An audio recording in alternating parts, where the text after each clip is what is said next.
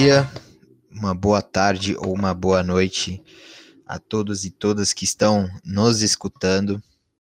Hoje é dia 11 de junho de 2021. Agora são 10 horas da noite, sexta-feira, e cá estamos eu e meu grande escudeiro Gabriel. Boa noite a produzindo, todos. Produzindo conteúdo. Já vou dar seu espaço, Gabriel. Produzindo conteúdo. Então são 10 horas de uma sexta-feira. Isso aqui é para vocês verem como a gente é trabalhador. Como a gente leva isso aqui a sério. E, bom, tá começando mais um Lero da Bola. Hoje é o episódio 6. É, né? Olha só, já tô começando Sete, a perder as contas do, do episódio. Eu acho que é o Esse- 7, hein? Isso quer dizer que já temos um, um bom, uma boa quantidade de conteúdo gravado. Mas eu tenho quase certeza que é o 6. Então, bom, tá começando mais um episódio. Hoje, como prometido no último, que atrasou dois dias, vamos aprofundar um pouco mais o. É, hoje é o 6 mesmo. Aprofundar um pouco mais o segundo round dos playoffs da NBA. Que agora estão pegando fogo já. E, bom. é, Espaço é seu, Gabriel.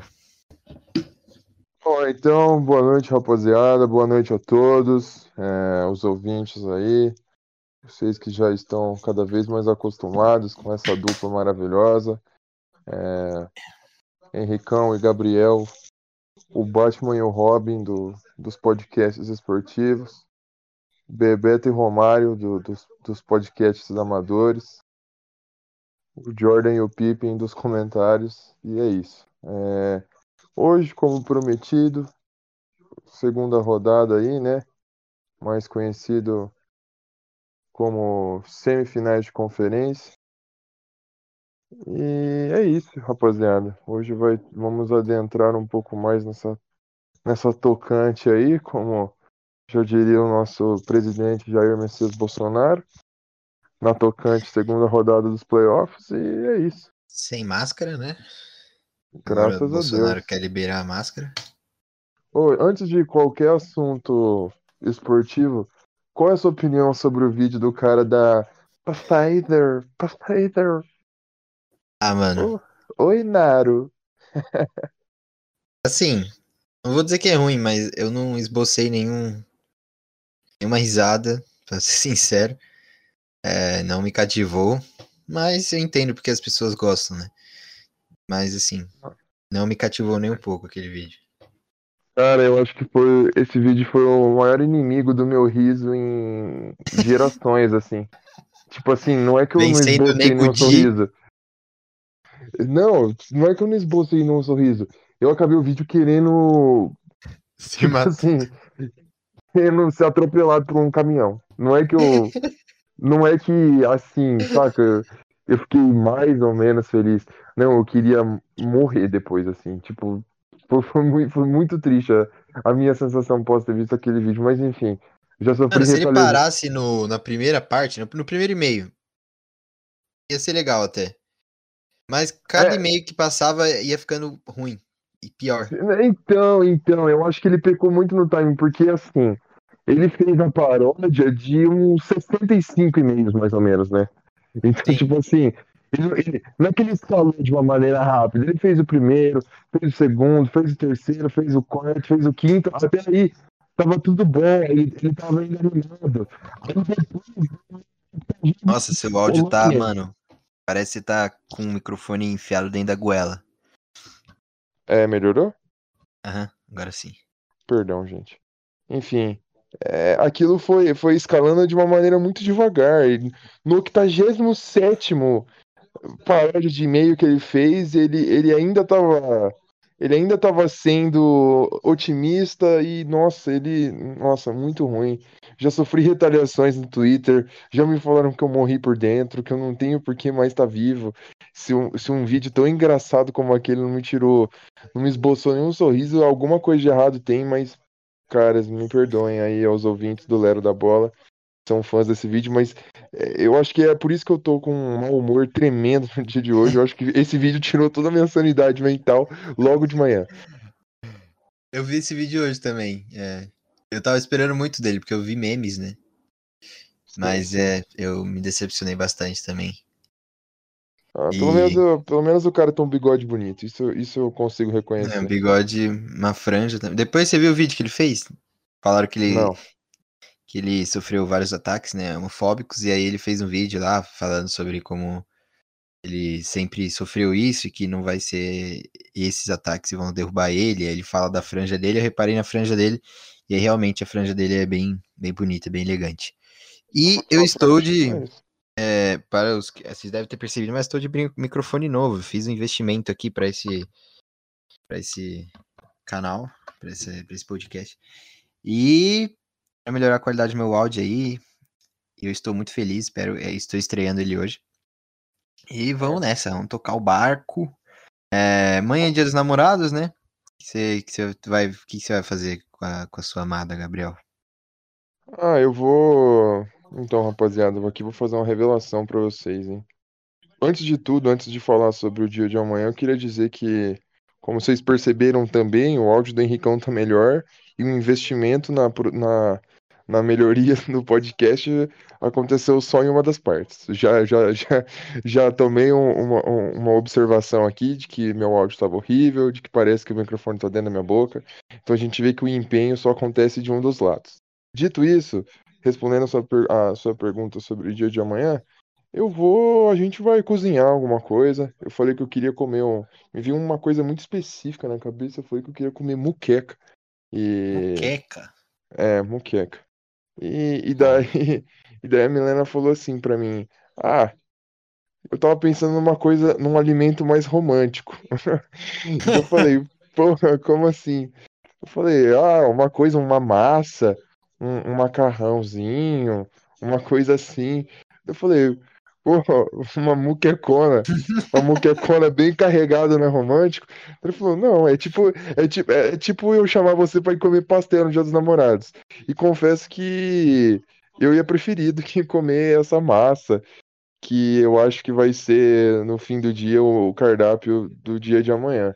Mas enfim, a gente abre exceções, né? O amor move montanhas, imagina, né? É, Se uma poder. mulher me chama pra comer muqueca, eu talvez eu casasse. É isso. É, a gente tem isso. que ter imperfeições dentro do relacionamento.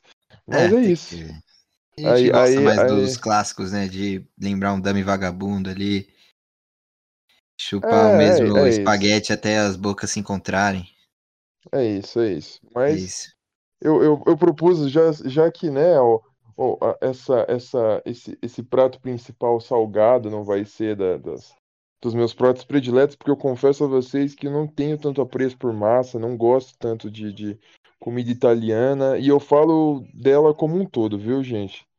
Não, não, não vem me perguntar, ai, lasanha, ai, rondelli, ai, macarrão.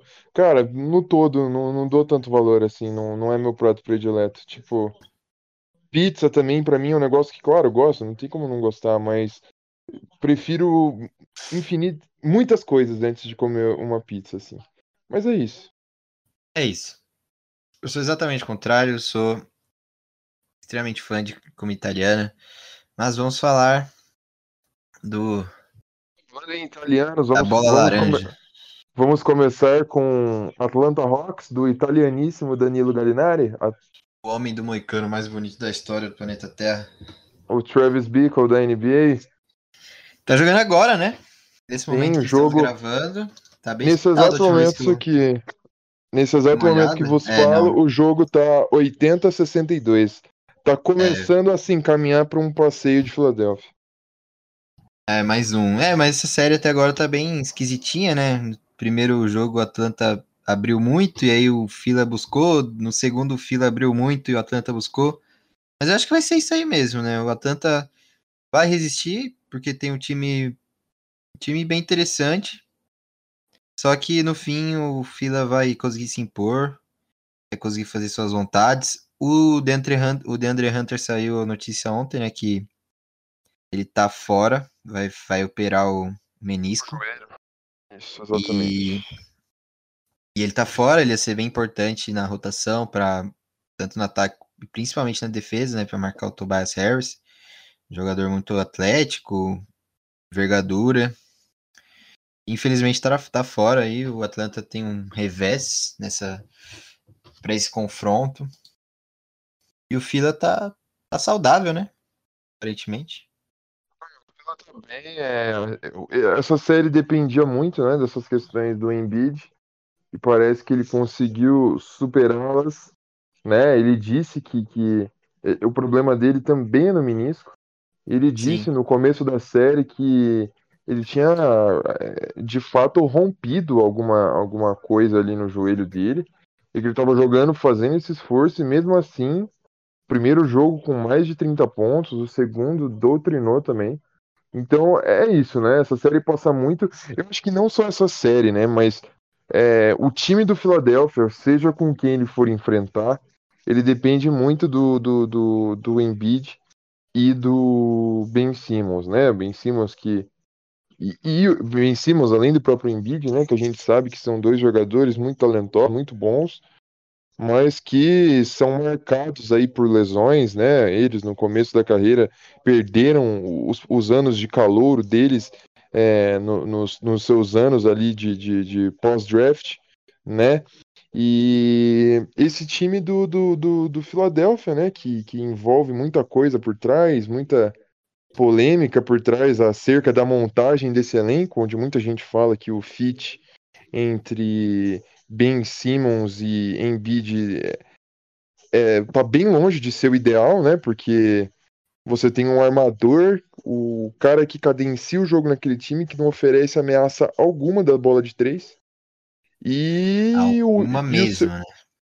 É, você não. Se fosse, sei lá, um. Um Yannis da vida, né? Onde é. se você paga vez ou outra, vez ou outra, é, você é punido, né? O Yannis, que inclusive a gente vai falar mais isso na série de, de Nets. Ontem e, ele e aloprou totalmente.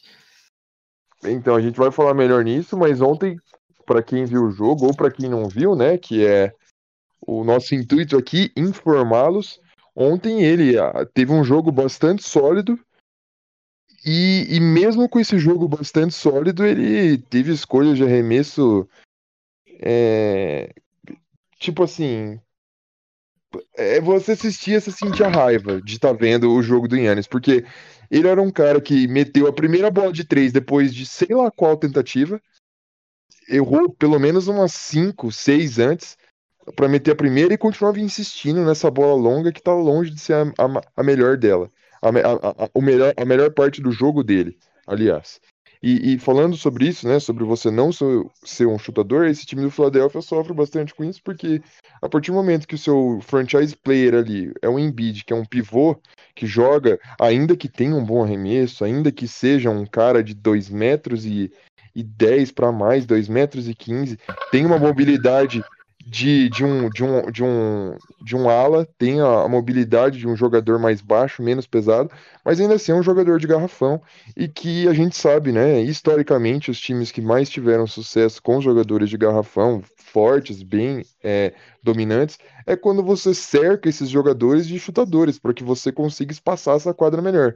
E isso no Philadelphia a gente definitivamente não vê, porque o, o Ben Simmons pode até espaçar a quadra Agora, ser uma ameaça a expansão da quadra, ele nunca foi, provavelmente, né? A, partir do momento que ele já tá faz quatro anos na liga, a gente já pode talvez até afirmar que ele talvez nunca será mesmo essa ameaça. É, e antes ele até, né, parecia que tava se esforçando e tal para para tentar é, ter essa bola, que a gente sabe ia impulsionar demais o jogo dele se ele conseguisse adquirir essa bola. Só que é, aparentemente depois que o Doc chegou, o Doc só deve é, só tipo virou para ele e falou: "Irmão, esquece essa porra aí. Faz que você sabe". E aí ele largou de vez. Ele com certeza, não, não sei aqui, não tô com o dado aberto, mas ele não deve chutar mais de duas bolas por jogo. Não, tipo assim, ele não chuta. talvez. Eu, eu não sei quando foi a última vez que ele chutou uma bola de três num jogo onde ele recebeu, parou e chutou. Não seja uma bola de três num estouro do cronômetro, numa situação bastante específica assim. Ele ser esse jogador que recebe, pega, para e tenta mandar a pera consciente Eu, não lembro quando foi a última vez que isso aconteceu. E, e sabe por que, que eu falo com bastante propriedade quanto a isso? De que eu não lembro, de que eu não sei, de que ele não tá fazendo isso? Porque é impressionante, mas é, eu sou uma pessoa que, né, dá pra ver, né? Tanto eu quanto também Ricão somos pessoas que gostamos bastante de esporte, basquete principalmente, né? Mas esportes no geral, como futebol, como a gente já discutiu. E assim, eu sigo páginas, né? Sigo páginas no Instagram, sigo, sigo várias contas, né? Bleacher Report, Dunk, House of Highlights, entre outras. E toda vez que o Ben Simmons tenta fazer um, um- um chute, eles postam. Tipo assim, quando o Ben Simmons meteu a primeira bola da carreira dele de três, meu Instagram só tinha isso. E, e, tipo assim, a partir do momento que ele começou e foi com o técnico passado, né, que acabou sendo demitido para a chegada do, do Doc Rivers agora, ele tinha um estímulo para que isso acontecesse. E é bem o que você falou, né? A partir do momento que o Doc chegou, parece que esse estímulo foi foi diminuído e ele passou a, chutar muito menos bolas do que ele já chutava, mas que ele começou a tentar a desenvolver dentro do seu jogo, né? Sim. E um dado aqui que eu tô vendo que interessante, né, pra gente olhar o confronto. Os dois times estão com o mesmo pace, a mesma média de pace no, no confronto, que é o tanto de posse de bola, né, que você tem durante o, o jogo. E ela- eles estão com 100.6 de posse de bola por jogo. Isso é bastante, né? São dois times que, que correm bastante com a bola.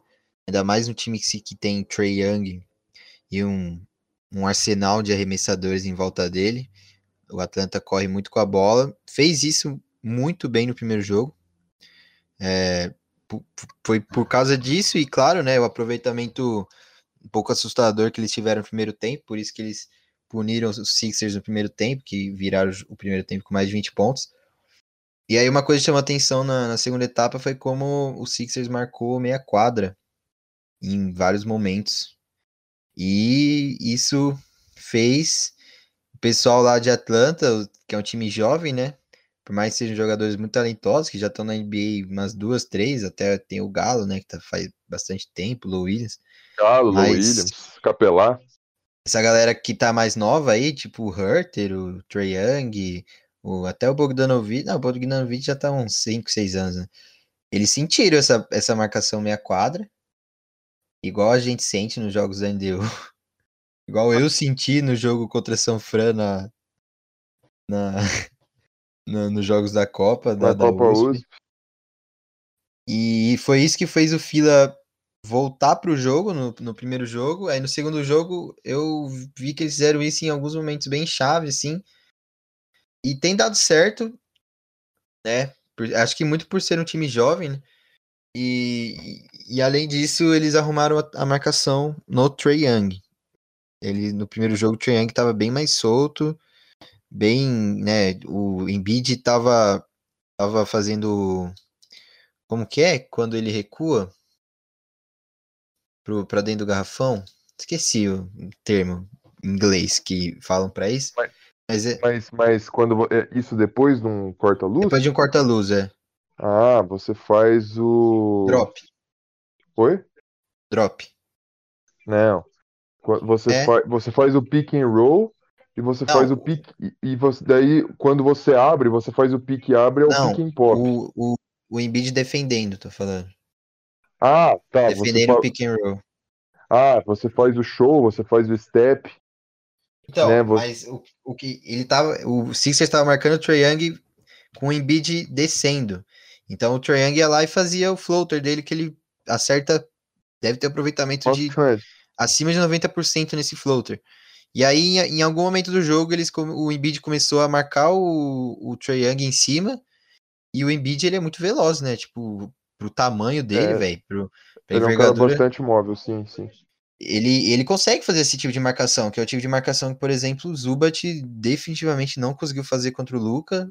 E muitos pivôs não conseguem fazer. E o Embiid é um pivôzão que traz essa qualidade por conta da velocidade dele. E, e aí a, a defesa do, do, do Fila encaixou bem mais depois eles fizeram isso. E assim, eu acho que essa série vai ser 4x1, pra ser sincero. Acho que o Sixers ganha hoje, ganha o próximo jogo também, fecha em Filadélfia, no jogo 5. Mas É, não. acho, e eu, eu- eu acho que chega no máximo um 4x2. É, É, é máximo, meu assim, palpite. jogo 7 eu acho que qua- muito difícil. É, o Philadelphia já vai vencer hoje, né? Provavelmente. Já tá 15 É, tudo pontos já. pra isso. É, se bem que se o Fila tá sem mando de quadra, né? Hoje vai recuperar o mando, mas é. Mas eu acho que vai ser 4x1 de qualquer jeito. É, acho que agora encaixou, acho que agora eles já sabem como marcar o Hawks. O Hawks também não é nenhum time ai, fora de série, tipo, o Trae Young é sim um grande jogador, um jogador incrível, mas, né, é um time jovem, é um time que tem muito a evoluir ainda, não é um time consolidado. Então, assim, eu acho que, para além de tudo isso que você comentou também, Henrique, tem o lance do, do, do, do, do Atlanta, tipo assim, o processo dele está começando agora. Então, Sim. é, você, você passar do Knicks, tudo bem, é o Knicks. Eu acho que em termos de talento, como a gente já comentou em episódios passados, em termos de talento, o Hawks tem até mais talento do que o Knicks, né? Muita gente, inclusive o próprio Luizão, que se vocês não assistiram ainda, assista, é, ouçam, melhor dizendo, é, que é um torcedor ferrenho do Knicks, ele mesmo falava que nem o mais otimista do torcedor do Knicks, nem o Spike Lee falaria que o, que o Knicks chegaria aos playoffs, talvez. E quem, e quem dirá quando nos playoffs num quarto lugar. Então, assim, é, o Atlanta sim eliminou o, o, o, os Knicks, que talvez seja dos, do, dos times que possuam um mando de quadra nos playoffs, tanto no Oeste quanto no Leste, seja o pior de todos. Mas eliminou um time e esse que foi o primeiro ano desse processo de reconstrução do Atlanta, onde os, os, os seres que governam a franquia Atlanta Hawks viram que aquele time já poderia ter um futuro agora, já. Né? Você trazer boas peças ao lado do Trae Young, do, do Collins, você já conseguiria um retorno imediato, que é o que a gente está vendo. Então, assim, o Atlanta joga, ainda que, né, quando você joga, não, não vou dar uma carteirada estilo alguns jogadores aí, quando você joga, você sabe como funciona, porque, né, bem ou mal, a gente nunca jogou profissionalmente, que seja, mas em termos de jogar campeonatos, está, está incluído nesse cenário de competição adulta, a gente tem essa certa experiência e a partir do momento que você entra em quadro você quer ganhar. Mas esse processo de perder é muito mais tranquilo para o Atlanta do que para o 76ers. O 76ers já está no Trust the Process faz alguns anos, né? Esse processo já demorou até mais do que se imaginava. Então o Atlanta ele joga menos pressionado também. Então é, é mais aceitável o Atlanta perder, até porque é esse núcleo de jogadores aí né? Trae Young já tá faz um tempo, né? Desde o 2018, um, ano que ele foi draftado. Mas os jogadores ao redor, seja Capela, seja Low Williams, seja Bogdanovic, seja Galo, chegaram esse ano. E, e eu, eu acho que, voltando um pouco no que você falou, eu acho que é bem isso, assim. Essa série foi bastante estranha, pelo menos o primeiro jogo, porque a gente viu uma coisa completamente atípica naquele primeiro tempo de jogo, né? E depois disso, as coisas mudaram para o eixo que a gente imaginou que seria o mais plausível de todos, né? Que é um jogo mais pegado e se fosse para escolher um time, o time que tivesse mais sucesso sendo o próprio Philadelphia. Mas é isso. É, a gente não combinou muito bem o que vai falar. A gente sempre estuda, né? Não, não fala a partir de meros achismos, mas a gente não, não treinou muito essa coisa, né, Henricão? Do nosso entrosamento quanto essa, essa marcação do Embiid, mas eu acho que você foi muito preciso nisso. A partir do momento que o Embiid começou a incomodar um pouquinho mais o Trae Young, ele, que é um jogador incrível, mete muita bola, muito talentoso ofensivamente, né? Defensivamente a gente sabe que ele é um, uma âncora, né? Ele é, tipo, estatisticamente um dos piores da NBA. Mas a partir do momento que ele conseguiu diminuir um pouco esse volume, esse floater livre, essa bola de três tão fácil, o rumo começou a voltar para a equipe de Filadélfia. É, eu acho que a partir do momento que você tira esse floater do Trae Young, você já, começa, você já consegue, assim, inibir bastante o jogo dele, porque quando ele tá quente não adianta, ele vai meter umas bolas de três meio ridículo e tal. Esse Trae Young ainda não é um jogador pronto, né? Tipo, ele, por exemplo, o Donovan Mitchell agora dá pra ver que ele tá pronto. Tipo, mais dois, três anos atrás, Donovan Mitchell era um cara que às vezes beirava o retardado, assim, que ele pegava, tinha momentos, momentos que ele começava a chutar, chutar, chutar, e mesmo que a bola não caía, ele continuava chutando. E o Trae Young eu acho que tá nessa fase. Ele ainda não é um jogador regular, um jogador que vai, tipo, meter assim. É, com certeza ele vai chutar e vai meter várias bolas. Como os grandes jogadores, ele vai se tornar esse cara, provavelmente, mas ainda não é. Então, você restringindo o floater dele já, já é um grande passo para restringir o jogo dele. Então, e para uma E- galera, né? Só para só para te interromper bem rapidinho. Eu acho que para uma, eu acho que eu concordo com você. Eu acho que ele não chegou nesse estágio de evolução onde você olha e fala, putz, é isso, não tem mais o que subir já vendo onde ele tá. N- Eu acho que tem como, principalmente essas escolhas de arremesso, essa, essa consistência e tudo mais. Mas é, o, o comentário que eu vou fazer agora é, é, é- é mais voltado a, a, a rapaziada que fala justamente aquela, aque- aquela questão que você trouxe em podcasts anteriores, né? Quando a gente falava de Clipper e Dallas. Essa foi a troca mais win-win de todos os tempos. Foi a troca onde mais todo mundo ganhou da história da NBA. E, tipo, sim, o Atlanta também ganhou um franchise player para os próximos anos. O Donovan Mitchell e o Luca, né, que é o- os jogadores que eu quero fazer o paralelo, são melhores que o Young justamente por isso. Tipo, a troca do entre Dallas e, e, e Hawks foi boa para ambos. Os dois ganharam ótimos jogadores. Mas o Trae Young não é o Luca por conta disso que a gente está comentando agora. Eu não, eu não coloco, eu não aposto na, na- no Sporting Bet que o, que o, que o Trae Young vai fazer 30 pontos todos os jogos de playoff que ele jogar. Com o Luca eu consigo fazer isso. Né? Porque Ah, é o que ele me apresentou. Assim, fácil. Com o Luca é o que ele me mano. apresentou até agora. O Donovan Mitchell, idem. O Donovan Mitchell tá engolindo os Clippers. O Donovan Mitchell tá foda, velho. E o. O. Que ia falar sobre o. Sobre o, o Hawks, cara. É, bom, não me recordo agora. Mas eu ia falar que o Collins vai virar free agent, né? E. E aí é um. É um eu acho que o Hawks vai ter um, um trabalho importante. Ah, ia falar que vencer o Knicks com a superioridade que o Hawks venceu já foi assim mais que suficiente pra, pro Hawks nessa temporada. É, se mostrou que tá pronto, tá pronto para receber estrela, é um time pronto para dar o- aquele passo a mais e eu acho que essa off-season vai ser bem importante pro Hawks para eles decidir, para eles, né, definirem o os rumos que eles querem tomar na liga.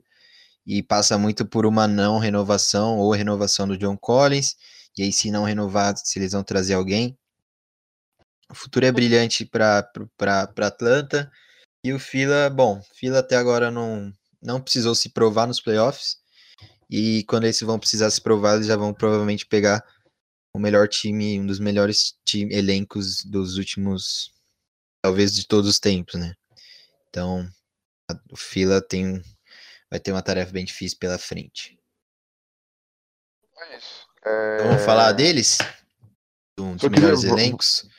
Vamos, vamos sim, só queria tempos. fazer um último comentário que é é essa questão que você trouxe do, do John Collins, né, na Free.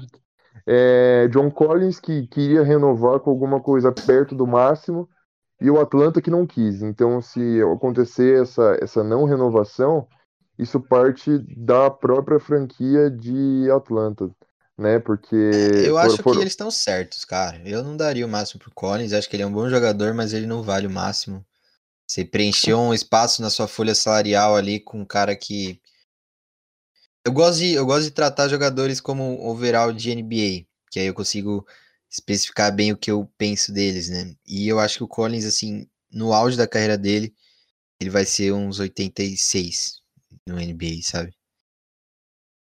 E- É, é, é, é isso, é isso. Eu acho que, tipo assim, ele tem muito espaço para evolução, é um jogador que pode melhorar em bastantes aspectos no, no jogo dele, mas é que você se comprometer com um jogador com um salário máximo, onde você pode talvez não rechear o seu elenco de estrelas mais complementares ao jogo da sua peça principal, que é o, o Trang, é um, é um pouco de risco, e eu acho que esse, essa não essa não opção por, pela renovação fica ainda mais, mais, mais coerente quando a gente vê o desempenho dele nesse playoffs. Nessa série, ele tá, tipo assim, mal, saca? É, é, esse, esse pedido dele em receber um contrato máximo bem perto dele, quando a gente olha os números nessa fase dos playoffs, soa, ele tá com 14 soa- pontos por jogo.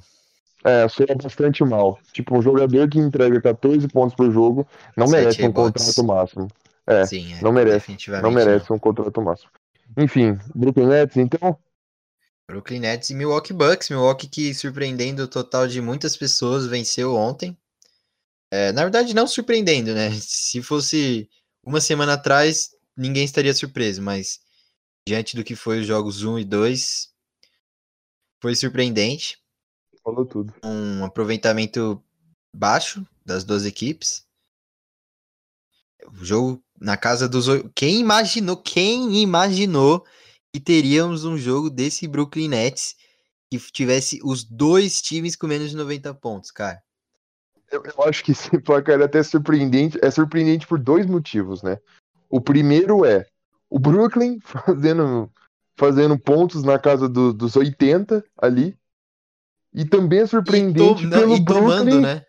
É, o Brooklyn não Tomar só tom- 80. tomar só 80. É, é, é, é- é beira o, o absurdo essas duas estatísticas, porque o time do Brooklyn, né, toda a construção do elenco desse time, como a gente já falou em outros momentos também, foi baseada assim: beleza, eu não vou marcar, eu vou tomar 140, mas eu faço 145. E um jogo onde Exatamente. esse time fica na casa dos 80 pontos é bastante surpreendente. 86 a 83 foi o jogo ontem. O Chris Um Middleton com 35 pontos. É, o Yannis, novamente, né? Ele, ele faz bastante pontos, só que o volume dele foi ridículo. Assim. É, foi o que você falou. Ontem teve os momentos que tava dando vontade de entrar na frente de um caminhão vendo o Yannis jogar, cara. Porque 18%, por, 18% velho, de 3 pontos. O cara. O cara chutou. Mano, ele chutou. Ele meteu três bolas de 16 que ele tentou, mano. Ah, não, isso aqui tá na série toda. Tô louco. Ainda bem, nossa. Você é louco, velho. Ontem. Ele meteu Não, uma só, ontem- que eu sei que foi uma, uma bem no final, né? Ontem, o Inclusive- Yannis chutou para impressionantes Um uma bola oito. em oito tentativas. E é isso. É, a crítica que a gente faz ao Yannis é o que todos fazem. É, eu tenho meus problemas com ele, né? Ainda que, que né, um Zé Os problemas Ruelo- do um Gabriel são pessoais. um, um Zé Ruelo do interior do Paraná tem problemas com o Yannis Antetokounmpo. Não, mas ele não é meu jogador preferido. Eu não gosto do, da, da personalidade Yannis Antetokounmpo. Me Ah, eu acho o sotaque dele fofinho. me critiquem. É, eu, eu gosto da história, dos irmãos, da, da- da- toda a questão envolvida, mas Inclusive, teve uma jogada ontem do Tanassis, velho, que deu vontade de pular Foi e linda. gritar junto com, com ele, junto, junto com o Rômulo ginásio todo. Mendonça, Rômulo Mendonça foi impecável na narração. Ele mandou um Satanases, Satanases. Satanás. Não, o cara entrou só naquela posse e ele fez extremamente tudo certo e puxou a torcida, é, forçou um turnover. Foda, foda, apenas. Pra vocês terem noção, rapaziada, é, entrei na, aqui no Bleacher pra consultar os stats e Tanás Antetokounmpo, eu falei, ué, mas como assim? 25 segundos. Como assim? Ele não jogou, ele entrou zero minutos. Sim, porque ele jogou 20 segundos e teve um bloco que foi suficiente para ouvir a melhor narração em muito tempo. E foi isso, essa foi a contribuição dele. Ele me proporcionou um Satanás Antetokounmpo e já valeu bastante a pena. E ele é, ele, ele é cheiradão, mano, esse cara, velho. Todo jogo que ele entra, eu vi uns Ele- jogos do Milwaukee na Ele é bem temporada. intenso, ele é bem intenso. É, muito, muito intenso, assim, tipo, Ele tem que grita. compensar, ele tem que compensar a falta de habilidade técnica dele com vontade, né? E isso ele faz com, com maestria. É, e acho que é de família, né? Porque o Yannis compensa a falta de habilidade técnica dele com um físico retardado. Então, é de família esse negócio de compensar a falta de habilidade técnica. Não, porque assim, eu gosto do Yannis e tal, e... Mas ontem, mano, ele parecia muito, assim, um jogador ruim que tava jogando bem. Que tava Então, é- confiante, sabe? Aqueles jogadores ruins que fica confiante, assim, e fala, não, Hum. bora. E É, ele tava parecendo muito aquilo. Então, é, a crítica que vamos tecer acima do Yannis é a mesma que já fizemos com o Anthony Davis, assim. Inclusive, a gente queimou bastante a boca, porque no primeiro episódio, falando de NBA, a gente tratava da série, eu disse que seria uma coisa deselegante que o Anthony Davis faria com o DeAndre Ayton. Acabou que, que o, o Davis mal conseguiu jogar, mas quando fez o que a gente imagina, né, que ele consiga fazer e o que ele deve fazer, foi, foi, foi, foi deselegante. Então a gente acertou em partes. Mas é isso, o, o Yannis é um jogador, como a gente já disse, né, extremamente físico, é um jogador que não tem grandes faculdades, né, grandes competências chutando bolas de fora. Então você você fazer qualquer coisa que fuja do que você é bom é um desperdício, ainda mais quando você faz isso várias vezes, com repetição. Ele fica sendo... completamente aloprado em playoffs, mano. É impressionante como o cérebro dele derrete. Tipo, ele na temporada regular, ele consegue. Ele faz as mesmas coisas que ele faz nos playoffs, só que ele seleciona muito melhor os momentos. Que ele então, tem que é, é bater para é dentro, assim, girar, fazer um, um fadeaway. E aí ele consegue é, ser muito melhor, né? Eu vou defender um pouco ele aqui, porque eu acho que a partir do momento que você joga contra um time, né, seis vezes, uh, né, é, é, o que a gente. É o meu palpite, inclusive, né? Por isso que eu falei seis vezes. Pode ser até no máximo sete, mas eu acho que esse jogo vai ser um seis, um, um 4 a 2 tá? Enfim, a partir do momento que você joga somente contra um time e você pode jogar até sete vezes contra ele, sendo um jogo pro outro dois dias de diferença, eu acho que fica mais fácil você marcar esse tipo de jogador. Você faz os ajustes que precisa, você faz os ajustes necessários para que esse volume de, desse jogador diminua. Então, assim, a minha defesa no, ao Yannis é, vai nesse sentido, de tipo assim, se ele chuta é porque o Brooklyn também tá fazendo uma parte dele, né? O serviço do Brooklyn também tá sendo bem feito. Só que assim, nada explica ele ter. ele chutar oito bolas de três e acertar só uma, ele continuar fazendo isso com, com não, uma e repetição. Não eram bolas que, tipo, ah, tô, rodou a bola, ele tá sozinho. Não ele pegava a bola na, na transição, chegava e chutava, faltando 16 segundos de, de posse, sabe? Então, ele, ele tirando as bolas de, de, de, de, três pontos que ele chutou, se ele não tivesse feito isso, essa quantidade absurda de arremessos de três, ele teria um aproveitamento absurdo, é, na, na casa dos 65%. Se, se ele não tivesse chutado nenhuma bola de três e tivesse mantido os mesmos. Os, o mesmo aproveitamento das bolas de dois. Só que aí que tá, você tem um aproveitamento de 65%. Ele sem as bolas de 3 faria 30 pontos. Então, assim, tá funcionando você infiltrar. Ele teve um primeiro quarto muito bom, ele fez 15 pontos no primeiro quarto e só um no segundo. Então ele começou a esquentar de novo só no intervalo. Depois do intervalo. E foi nesse período que ele começou a chutar muita bola, porque o Blake Griffin também, a gente tem que tirar o chapéu para ele. Tá fazendo uma marcação muito boa né, no, no, no Yannis tá, tá, tá, incomodando ele, não tá sendo tão fácil, ele não tá sendo uma presa tão, tão fácil como muitos marcadores são na temporada regular, onde ele só vai, bate no cara, o cara toma uma trombada para trás, se desequilibra, ele consegue fazer uma bandeja livre, enterrar naquela Eurodunk que ele faz, que é uma coisa muito particular dele, né? Mas é isso, é, é a crítica voltando, né? Ao Anthony Davis é isso. E ao Yannis também, né? Se você é um jogador que é tão dominante dentro do garrafão, você não pode chutar. Você não pode ser preguiçoso. Você não pode querer evitar o contato. Sua equipe só é tão tão competente, tão eficiente, tão boa, ganhou tantos jogos porque você fez isso. Sabe? Eu entendo que pro, pro, pro, pro time do Bucks é assim, porra, eu tenho um Yannis Antetokounmpo que não chuta bola de três. E quando esse cidadão mete bola de três, acabou. Acabou, porque você vai ter que. Você não vai poder pagar o chute dele, você não vai poder dar alguns centímetros de, de, de, de alguns centímetros, alguns metros de distância para esse cara chutar. E aí você vai, você vai ter que contestar, e a partir do momento que você contesta o Yannis, você marca ele em cima, ele vai te cortar, ele vai trombar em você e vai fazer a cesta. Então eu entendo. Se você. Se no dia que o cara. No dia que a bola desse cara cai, acabou. Não tem, não tem quem pare. Mas eu se não tá caindo, ele... para, para, por favor. Entende? Eu acho que ele vai. Eu acho que. Eu tô começando a achar que ele vai ter essa bola no futuro. Porque ele já melhorou bastante. É, já teve um jogo dele que eu assisti lá que ele meteu tipo quatro bolas de três, de oito que ele tentou. Eu, dá pra ver que ele treina bastante isso e que ele tá desenvolvendo isso, né? E ele, eu não acho que ele vai ser um LeBron James, né?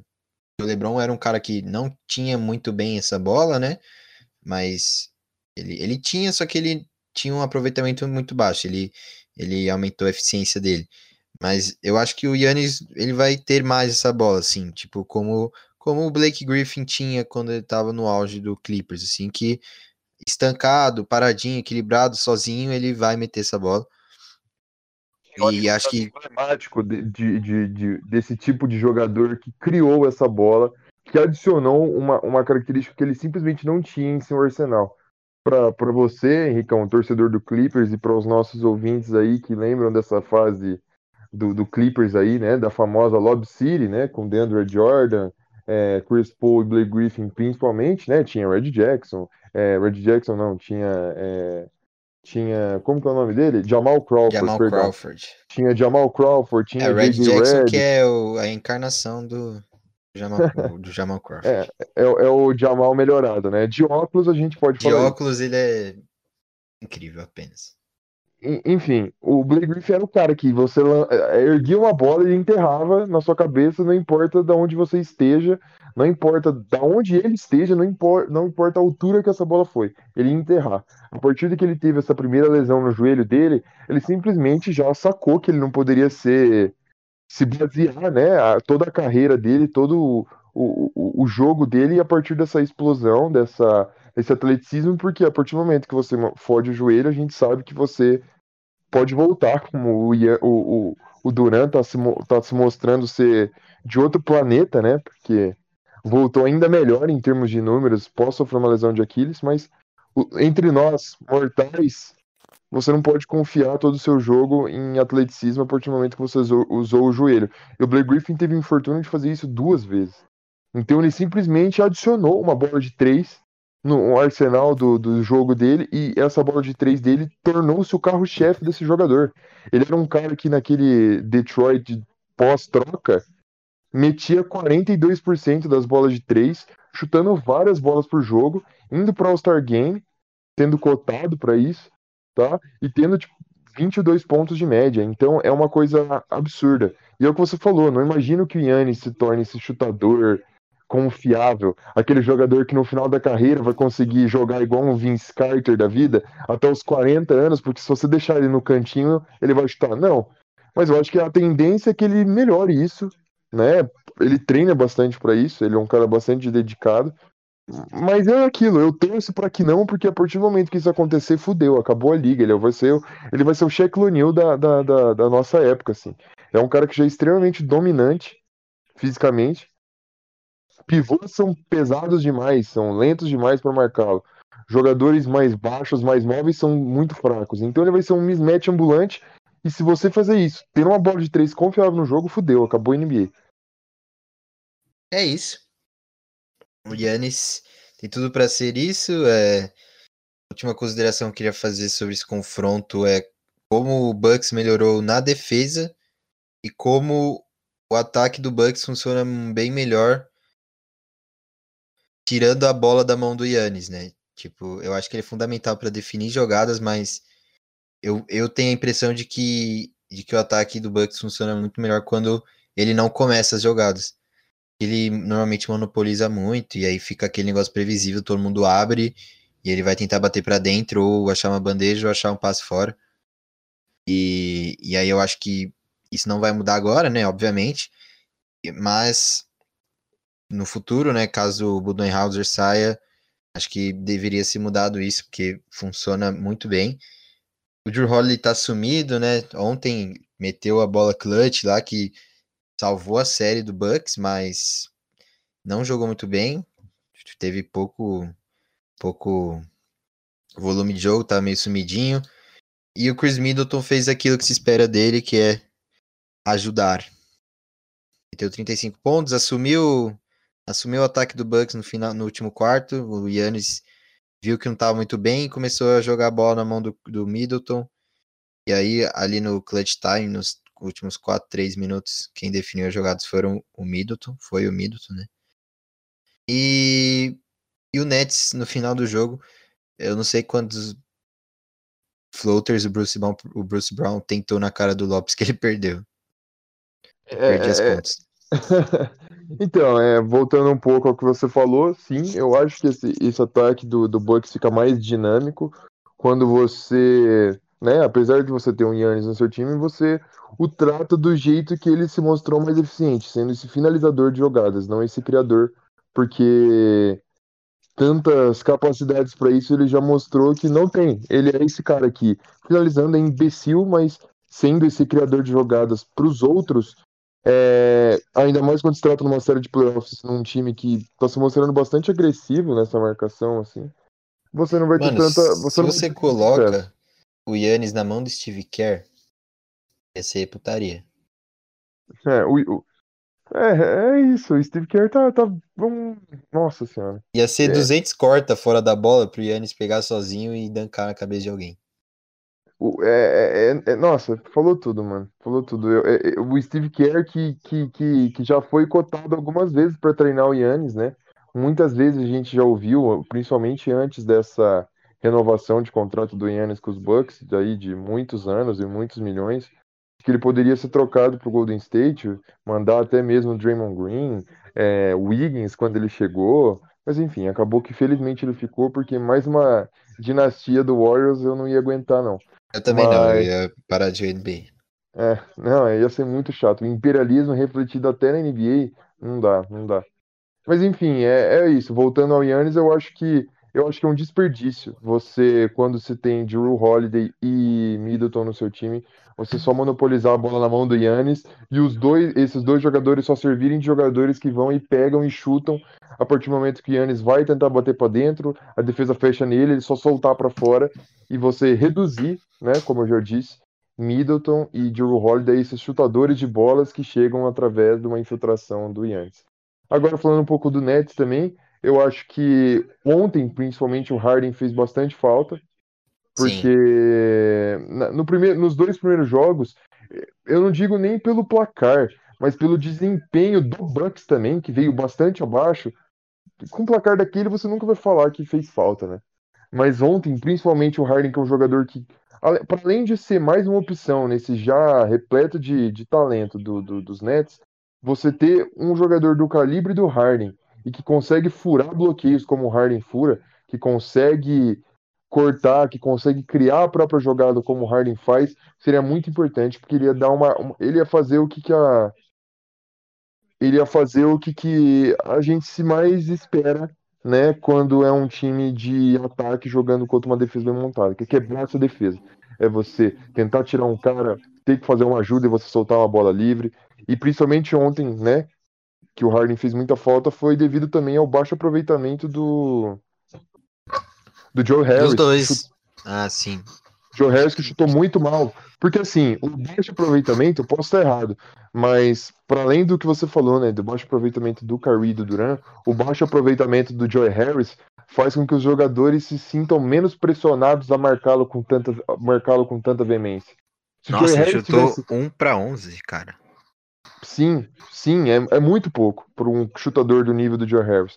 Então, assim, se você pega um Joe Harris quente, como ele foi nos dois primeiros jogos, você não vai ter, você não vai se sentir tão tão à vontade para fazer igual o, o, Uma o, dobra, o, né? Bucks fez no fim do jogo, por exemplo, onde eles dobravam no KD e deixavam um cara livre. Se você tem um Joe Harris que tá metendo bola, que precisa dessa atenção também, de um Blake Griffin que tá com a mão quente, você consegue ter os, os seus dois principais jogadores ofensivos mais à vontade, porque você não vai ter, ter todos os holofotes em cima dos dois.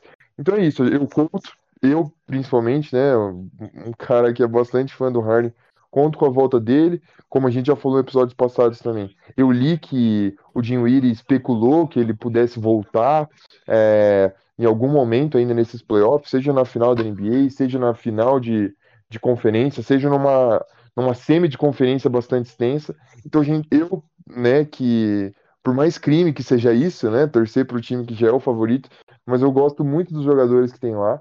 Então, e a partir do momento que esse time joga contra um time onde tem o Yannis, que eu particularmente não gosto, eu tô torcendo pro Nets sim nessa série e queria que fosse o mais tranquilo possível para eles chegarem, porque eu gosto de ver o espetáculo. E eu acho que é, Nets e Sixers vai ser uma ótima série. É isso. Nets volta a enfrentar o Bucks no domingo, né? Domingo. Uhum. 4 horas da tarde, horário de futebol. É, partida, Nossa eu, eu diria que a mais importante até aqui, na verdade a mais importante foi a última, acho, né? Porque 3 a 0 impossível de virar, mas eu acho que 3 a 1 pro Nets também muito difícil, então acho que o Bucks não pode perder essa partida, vai ser muito boa. É, então, bem decisiva, não percam. Vamos pro lado oeste agora. Falar de quem primeiro? Ah, vamos, deixar Seleções? pra- vamos começar então já, já, né? Deixando a nossa marca registrada, que é falando do seu Clippers por último. É isso. Falar dos Seleções.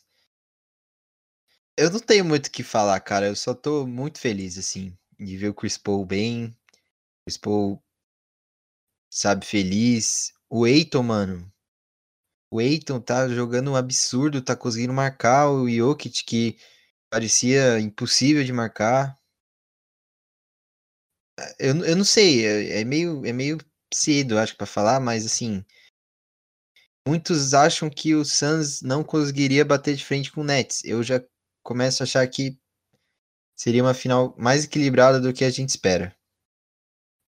Eu acho que para além de, disso, a gente tem que pensar que a gente vai falar melhor também ainda, né? Vai ser o último dos tópicos. Mas eu Utah. acho que. É, Utah. Eu acho que eu vou de Utah nessa série contra o Suns. Eu, eu, eh, pelo que a gente vai vendo, Vai né? torcer ou você vai, você acha que ganharia? Eu acho que vai ser uma bela série, mas eu acho que, assim, o, o, o, o Suns é um time mais pautado no, no- nos talentos individuais ali, porque, né, no, o, quando o Devin Booker tá, tá bem, não tem o que fazer. É, sai de baixo porque vai ter chuva de bola de três, vai ter, vai ter coisa boa vindo. Só que o, o Suns é, é um- é um time que é, assim, claro, ele tem a sua estrela, ele tem o Donovan Mitchell que tá idiota, né? Idiota. Mas eu acho o Suns um, um- um time menos azeitado coletivamente do que o Utah. E olha que o Suns está bastante azeitado, mas o Utah é um time muito coletivo. Você tem cinco jogadores ali que são, tipo, todos, sabe? Porra, enfim, a gente vai falar disso melhor quando a gente for falar do Clippers. Mas enfim, falando de, de, de, de, de Suns e, e, e- e Denver, é isso. O Aiton tá mostrando que consegue marcar o Jokic, coisa que o Nurkic não conseguiu nem de perto fazer. Eu vi um dado onde ele segurou o, o, o, o Jokic para 30% do, dos arremessos que teve. O Jokic está se sentindo bastante incomodado com essa marcação do, do, do Dominator. Aiton. Exterminaton. Então, é isso. É isso. Eu acho que essa série, se seguir a tônica que a gente está vendo até agora, que é um Jokic não conseguindo fazer essas partidas animais que ele que ele fez contra a Portland, eu acho que a gente se encaminha até mesmo pra uma varrida para um 4 a 0 ali, viu? Olha só. E o Eiton, queria mais, destacar mais ele aqui. É porque além, né, de estar sendo muito eficiente na defesa, ele tá sendo muito eficiente no ataque também, 17 pontos e meio por jogo nessa série. Então, sendo marcado pelo Jokic, tudo bem, né, que a gente tem sempre que lembrar que o Chris Paul faz carreiras de pivôs. Mas, É, isso é verdade. mas assim, o Aiton parece diferente, porque tudo bem, tem as pontes aéreas do Chris Paul e bolas que o Aiton recebe sozinho, que o Chris Paul acha ele, mas o Aiton eu- ele tem jogado bem embaixo da cesta, a questão do, do trabalho de pés dele também parece estar bem redondinho.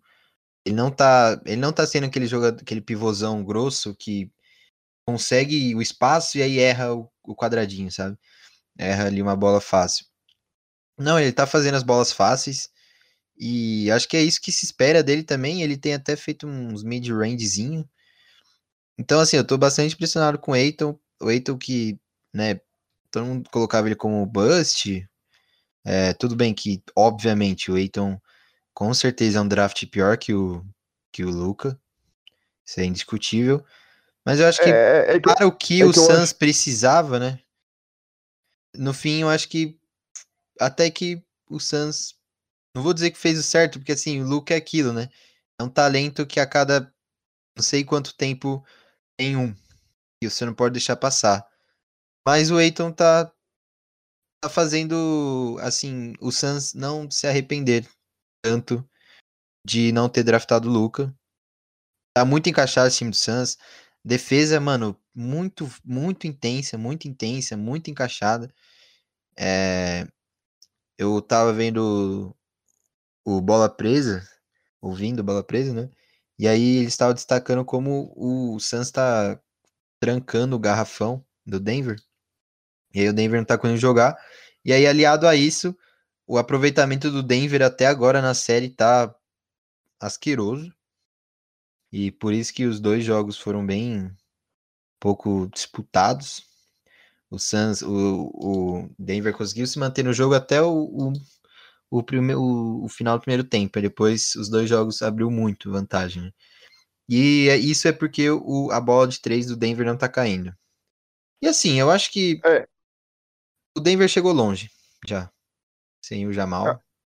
Eu acho, é, eu acho que é isso também. É, eu, eu, eu, eu, disse, né, que eu até eu até não, não apostaria assim, mas o meu take era que poderia dar Denver, né? E eu disse algumas vezes que esse time do Denver com o Jamal, eu acho que iria para as cabeças, eu acho que bateria esse Phoenix, mas sem ele você perde muito, porque ainda que eu ame esse jogador, existe uma diferença bastante grande entre um campasso tendo que jogar 30 minutos por um Jamal Murray, né? Um Jamal Murray que pelo menos no- nos playoffs do ano passado se provou, se provou bastante, onde teve aquela icônica série contra os- o próprio Jazz, onde ele e Spider Mitchell é, trocaram jogos de, de 50 pontos cada, foi um absurdo. Mas enfim, é, esse time do Denver, sem esse armador forte, sem esse armador metedor de bola, perde muito, porque, como a gente já disse também em outros episódios, é, o Aaron Gordon não, definitivamente não está correspondendo ao que se espera dele.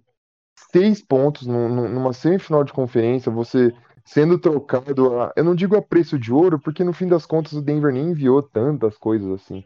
Mas você se É, desfez de foi um o Gary Gary. Harris só e É, o RJ Hampton, né? É, você se desfez de um Gary Harris, de um RJ Hampton, que são. fu- Querendo ou não, era um futuro pro, pro Denver, né? Eram jogadores que você podia contar. O Gary Harris, por mais que ele tinha perdido espaço na rotação, é, mas né, eram bons jogadores, você já sabia o valor dele. Aí você troca por esse Aaron Gordon que simplesmente não corresponde o que se espera dele. Tudo bem que o Michael Porter também anda roubando a cena, ele também pode estar tirando esse protagonismo que, o, que eu, pelo menos, esperava um pouco mais do, do Gordon, mas é um time que parece bastante manco sem esse, esse, esse armador, que é o Jamal Murray, e tendo que depender única e exclusivamente da, do, da- da- da- do, do brilho do, do, do Jokic, né? Que mais uma vez, em 30 minutos, conseguiu números bastante expressivos, né? 24 pontos, 13 rebotes, 6 assistências, 9 de 17 nos field goals, field goal bastante alto, né? Para um pivô que não só vive de bolas lá dentro, né? Então, acima de 50% já é um número bastante legal. Mas esse time do Suns se mostrando um time bastante coletivo, né? Onde todos os titulares saem com mais de 10 pontos, isso é uma regra quase nesse time do, do Suns. Teve um, um, um, um- o número que o Luizão trouxe, né? Que foram cinco jogadores fazendo acima de 22 pontos, então é isso. Você tem um Chris Paul que tem 26 assistências na série e só um turnover. Eu acho que é o armador que eu vi que mais cuida bem da bola em muito tempo. Sabe? o É um- Chris um- é, mano, muito bonito, né? De ver jogar. É um armador que ele, ele não erra, ele não erra, ele não dá passe errado, ele não perde a bola. É um armador muito lúcido quando, quando ele tem a, po- a posse, sabe? Ele não, não, não é de, de fazer nada besta, nada não pensado. E é isso, eu acho que o Phoenix se encaminha bem para um 4 a 0 aí. E se não for feito um ajuste urgente aí do lado de Denver, esse time do, do, do Phoenix com essa defesa bastante justa, né? Jay Crowder que chegou para acrescentar e muito, nesse time do Suns. Com o Bridges também, que vem jogando basquetebol bastante sólido. Eu acho É, que esse time do Suns tem tudo também. para passear nessa série e chegar mais descansado do que o Utah, que enfrenta o Clippers e que eu acho que ainda por cima vai conseguir roubar um joguinho ali, vai conseguir apresentar uma dificuldade maior do que esse Denver tá vindo apresentando para a equipe de Phoenix. E hoje, é hoje, né? Hoje tem jogo 3 já. Jogo, acho que muito importante pro Denver se manter vivo. Se perder hoje, né? Nu- Nunca ninguém virou um 3 a 0 antes. Então, a, a, a comunidade da NBA, todo mundo que assiste, joga e comenta, etc., considera 3 a 0 como uma série acabada já. Então, é, costas, o Denver tá com as costas na parede, ter que jogar tudo. Acho que a princípio eles têm que começar a meter mais bola. É meio fácil falar isso, né? Mas, mas é isso, eles têm que começar a meter mais bola, estão chutando para 33% só e são arremessos livres. O Michael Porter, jogo passado, mano, lamentável. Não tem nem o que falar dele no jogo passado. Mas se a bola começar a cair, se o Michael Porter começar a meter bola, os outros jogadores também, o, Wi- o Will Barton voltou. Notícia feliz aí pro, pro Denver. Jogou com minutos reduzidos. É, Mas já hoje teve ele uma já deve jogar mais. bastante legal, viu? Já teve uma contribuição bastante Foi, legal. né? Uns 15 pontos, né? Foram, foram 10 pontos em 16 minutos. Então, 10 pontos. É- ele vai ser muito importante no ataque, porque acho que depois do Jokic nesse time, quer dizer, né, tem o Michael Porter, mas ele seria o terceiro melhor jogador e também marcando o Booker, né? Acho que ele vai ser muito importante, principalmente nisso, na marcação do Booker. Mas o foda do Suns é isso, você tira a bola do Booker, só que o Booker, ele só jogou muito com a bola na mão contra o Lakers porque o Chris Paul tava baleado, né? E claramente o Chris Paul não tava não tava muito à vontade nos jogos. Mas ali, né, jogando contra o Lakers e tal, tinha que dar tudo e, e deu certo. Mas agora ele tá bem mais à vontade, tipo, parece que quando ele quer decidir o jogo, ele pega a bola e fala, não. Tipo, o Denver chegou a esboçar uma reação no último jogo, aí o Chris Paul só falou, ah, não, dá a bola aqui. Ele foi lá, meteu, sei lá, umas cinco, definiu cinco ataques seguidos e acabou com o jogo. E, É bom, isso. O Chris Paul que teve. Chris Paul que teve 17 pontos e 15 assistências. É muita coisa. É muita coisa. E Nenhum um, turnover. Um turnover, né? Nenhum. Nenhum nenhum turnover. O, turnover. prime... o primeiro turnover foi no primeiro jogo. Assustador que esse cara faz, velho. É isso. Se Deus que a quiser, ele vai que- ganhar o título. Eu Difícil, torço pra que mas- não, mas se, se existe um ponto positivo nesse título do Suns, eu acho que seria o anel entrar nos dedos do Chris Paul, porque esse cara me- merece, né? Bateu na trave já muitas vezes. Mas É, enfim, é, nunca é bateu isso. na trave. time... é, Nunca nem jogou uma final de NBA. Não, Nunca- mas Antes de ir pro Rockets, ele nunca tinha jogado uma, uma final de conferência oeste. Isso que é Não. foda. Não, tudo bem, mas bater na trave não só significa o vice-campeonato. Então, tudo bem. Então, va- vamos lá. Se, eu- se no popular bater na trave é, sei lá, seu vice, então ele, ele, nem, ele nem bateu na trave, ele acertou a barreira antes de a bola chegar na trave. Mas, enfim, é isso. Eu acho que essa série, hoje, como você já disse, é a, a definitiva. É a definitiva para pro rumo dessa série, né? Cabe, cabe saber se existir uma derrota no, no jogo de hoje. Se a série vai ser um 3 a 1 um 4 a 1 um 4 a 2 mas a partir do momento que se abre 3 a 0 como você já trouxe o dado, ninguém nunca reverteu. E eu acho que é só uma questão de tempo para que o, o, o Phoenix se consolide como um dos finalistas na semifinal, na, na final da Conferência Oeste. É isso. É isso. É, agora vai. Já deve ter começado o jogo. E vamos encerrar o Oeste. É, falar agora de quem joga contra o, o Denver. O Denver não, o Suns. Provavelmente o Suns, né? Não vamos é, confirmar aqui, mas. Que a outra série é Utah e Clippers. O cenário tá montado aqui. Um dia eu quero. Se um dia né, eu tiver ouvintes, eu vou eu pretendo colocar esse podcast no YouTube também, né? Às vezes até em forma de live e tal. E aí, e aí eu já tenho até meu cenário aqui pronto, que é. Eu, eu coloquei atrás da minha cama as duas camisetas do Clippers e o Cachecol. No jogo 1, né? Agora eu já tô querendo tirar já. É, mas na, na real não tô tão triste, não tô tão. não tô decepcionado. Tô um pouco puto, talvez, mas assim, é aquilo, né? Os caras. Você tá aí, Gabriel? Claro. Ah, que eu vi uma risada no fundo. Aí, é, os caras no grupo do Clippers ficam falando sobre como, ai, o Kawhi jogou mal, ai, o Paul George jogou mal, ai, esse time de vagabundo, o Clippers é uma desgraça. Mas eu acho que a gente tem que, antes de criticar o Clippers, né, lembrar que tem um time do outro lado e que esse time é o melhor time da temporada, né, em questão de, de, de campanha. E assim, não é à toa que os caras foram a melhor campanha. É, os caras têm. O, eles são o time que mais acerta a bola de três. Eles têm o melhor, o melhor defensor de garrafão da liga. Eles têm um cara que tá pegando fogo, tá em chamas. É, e, não, e ainda tem o Mike Conley para voltar, então, né? E o Clippers é um time completamente inconstante, completamente irregular. É, e não tem técnico, né? É, o com todo respeito que o mesmo Com todo respeito que... ao Tailu, tipo, óbvio, ele vai fazer ajustes e provavelmente ele vai fazer bons ajustes, assim como ele fez ontem. Tipo, teve uma o Clippers tomou 21 pontos no, no começo do terceiro quarto, né, de vantagem. E aí ele tirou uma zona do cu ali, uma 3-2, e tipo, deu certo, assustou os caras, o Clippers ainda para ajudar conseguiu acertar umas bolas de três seguida e voltou pro jogo. Então, tipo, óbvio que eu exagerei, o Tailu, ele é um técnico, mas ele não não tem, sabe?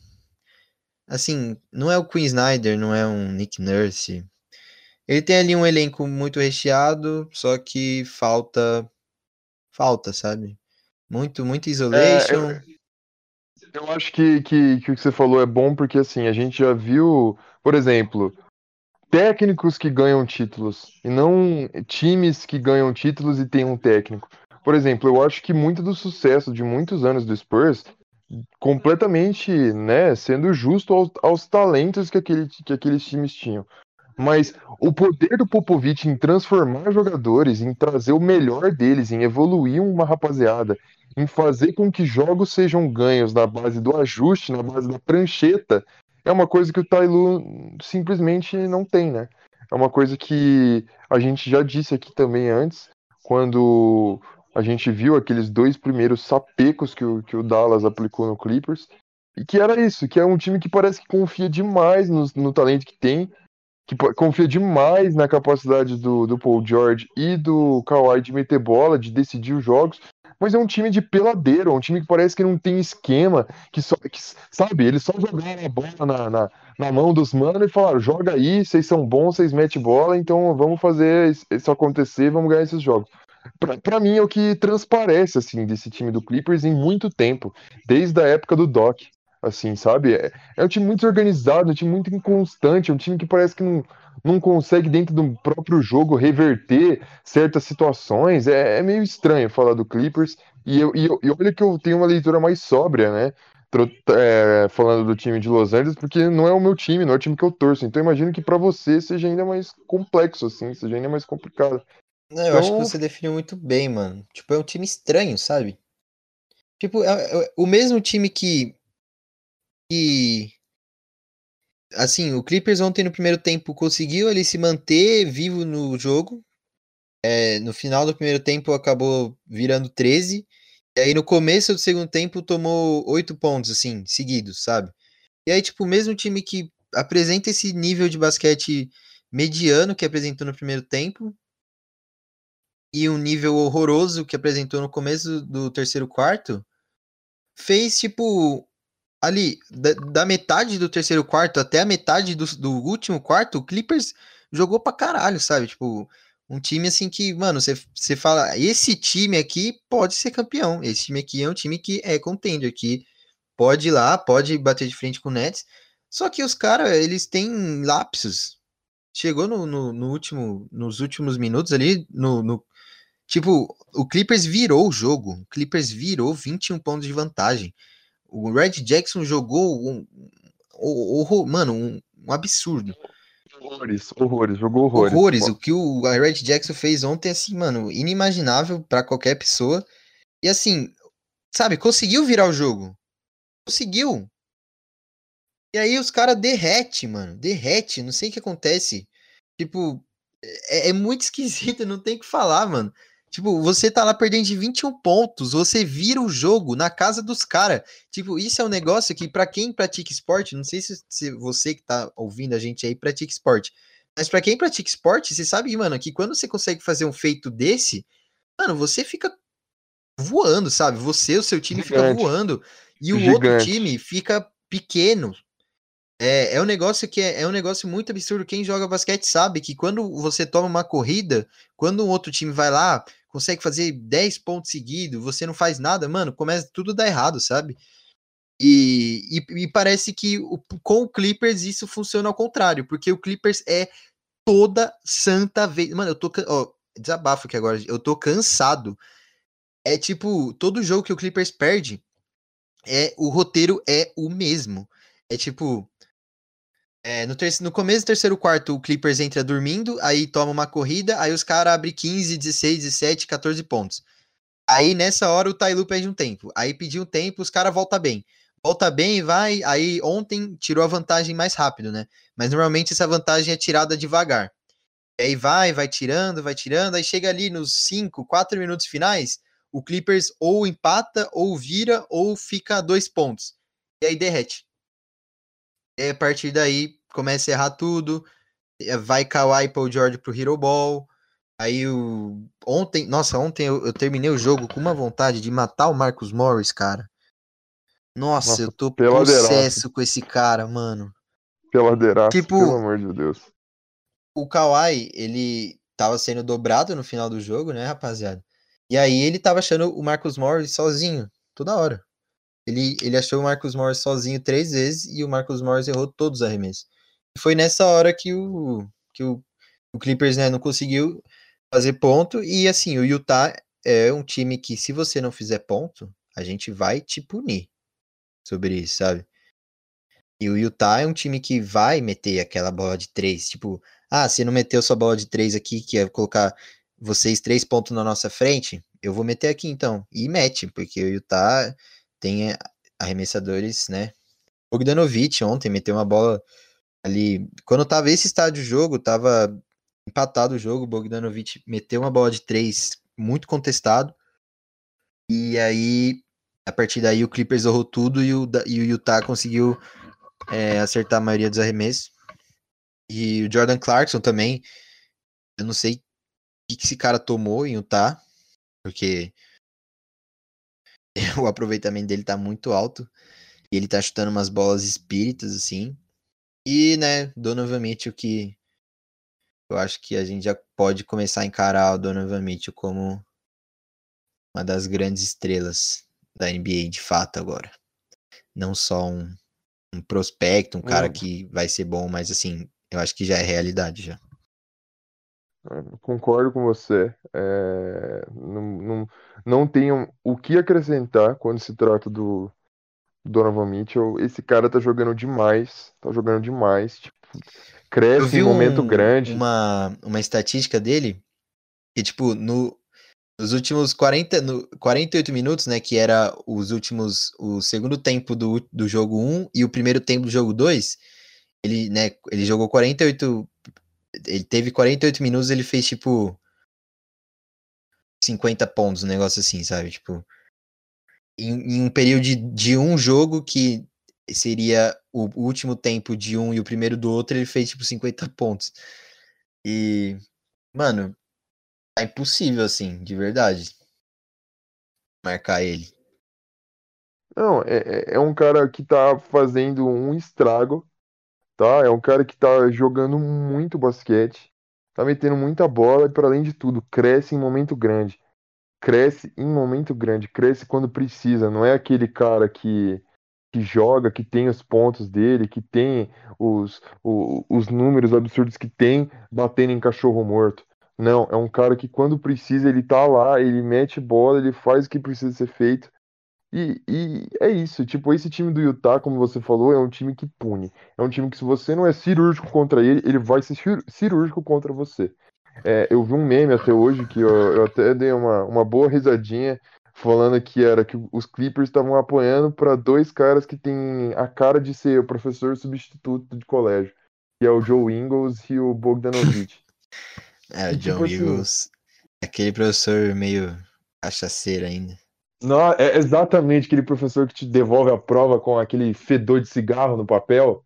Sim. sabe? Aquele professor que empilha um monte de livro no, no, no fundo do Santana dele, saca?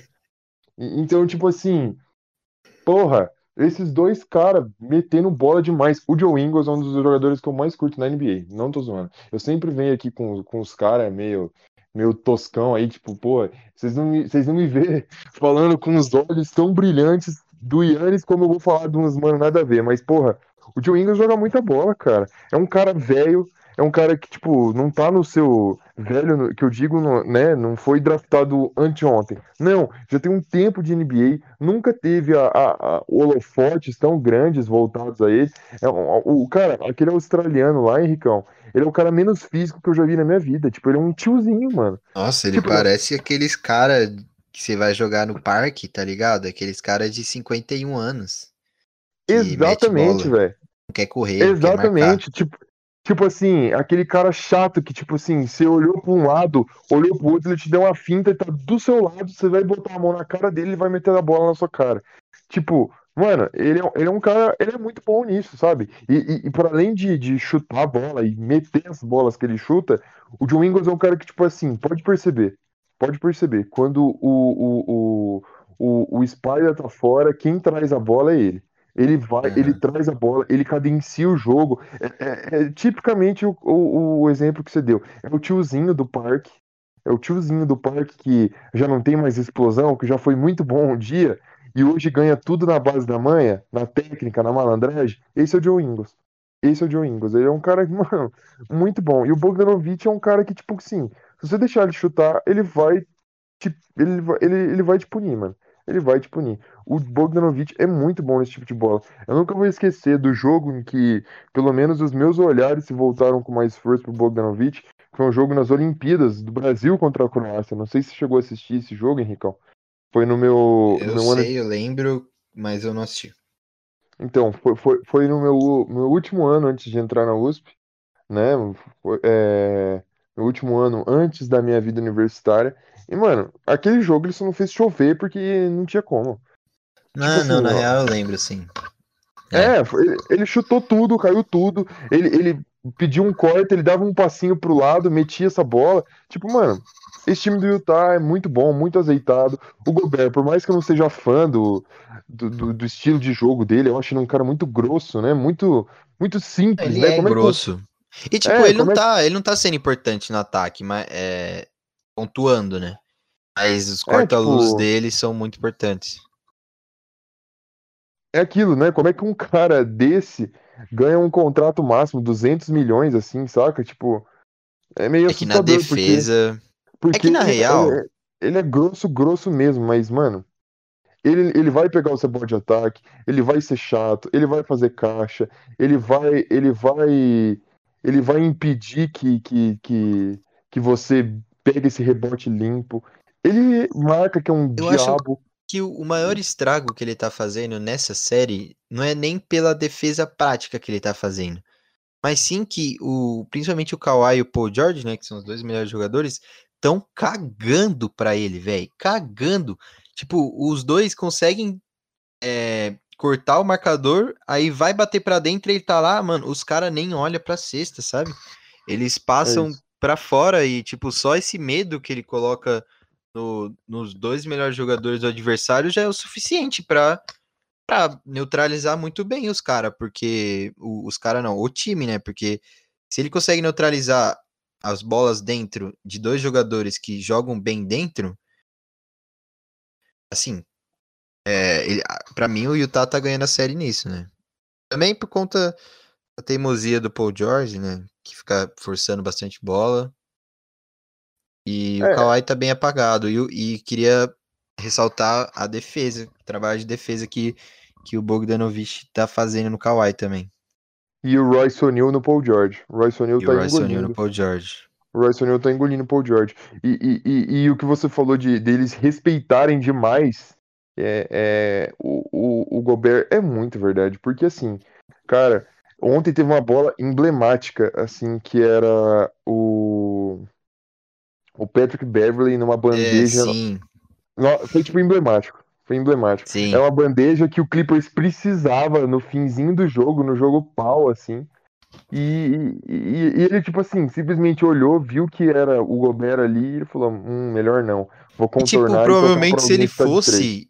Sabe quando você vai pra aquela bandeja com vontade? Tipo, foda-se, assim. Tipo, se eu Vai tomar o toco, tá levei. Se levar o toco, levei, foda-se. Provavelmente se ele fosse assim, eu acho que ele faria a bandeja, porque o Gobert tá meio longe. Então, Mas é, para além disso, né? Ele poderia. cagando, fa- mano.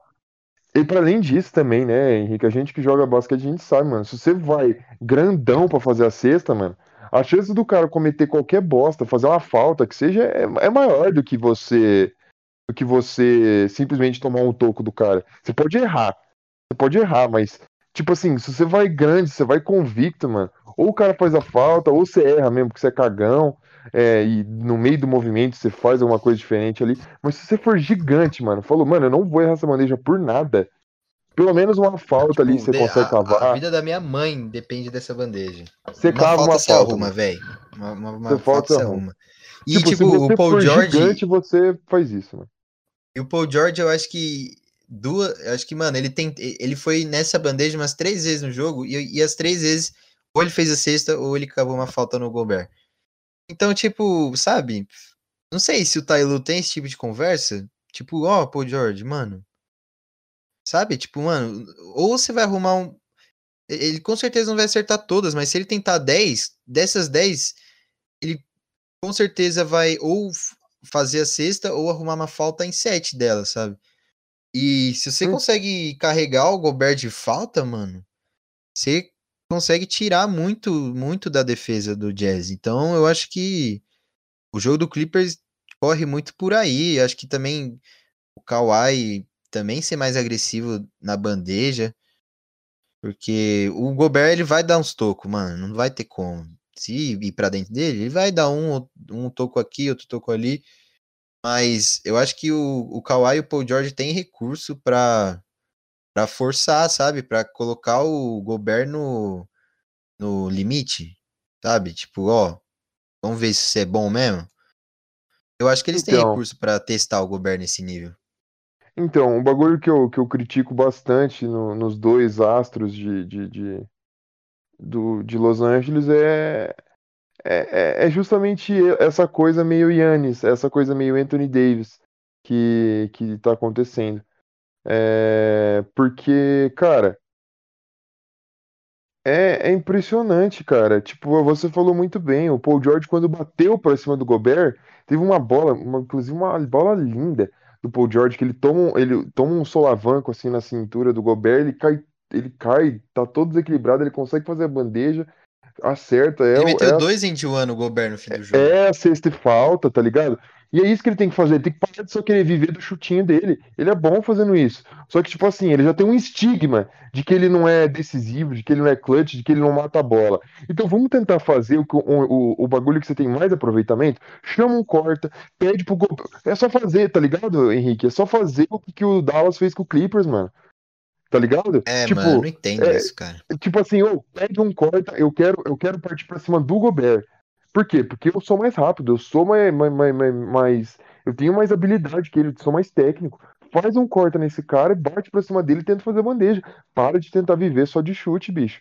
Porque ele, o Morris e o Kawhi chutando estão uma vergonha. O único cara que tá tendo um chute de respeito no time do Clippers é o. o, o, o, o, o, o- como que é? O, Brett. o Quatro Zóio.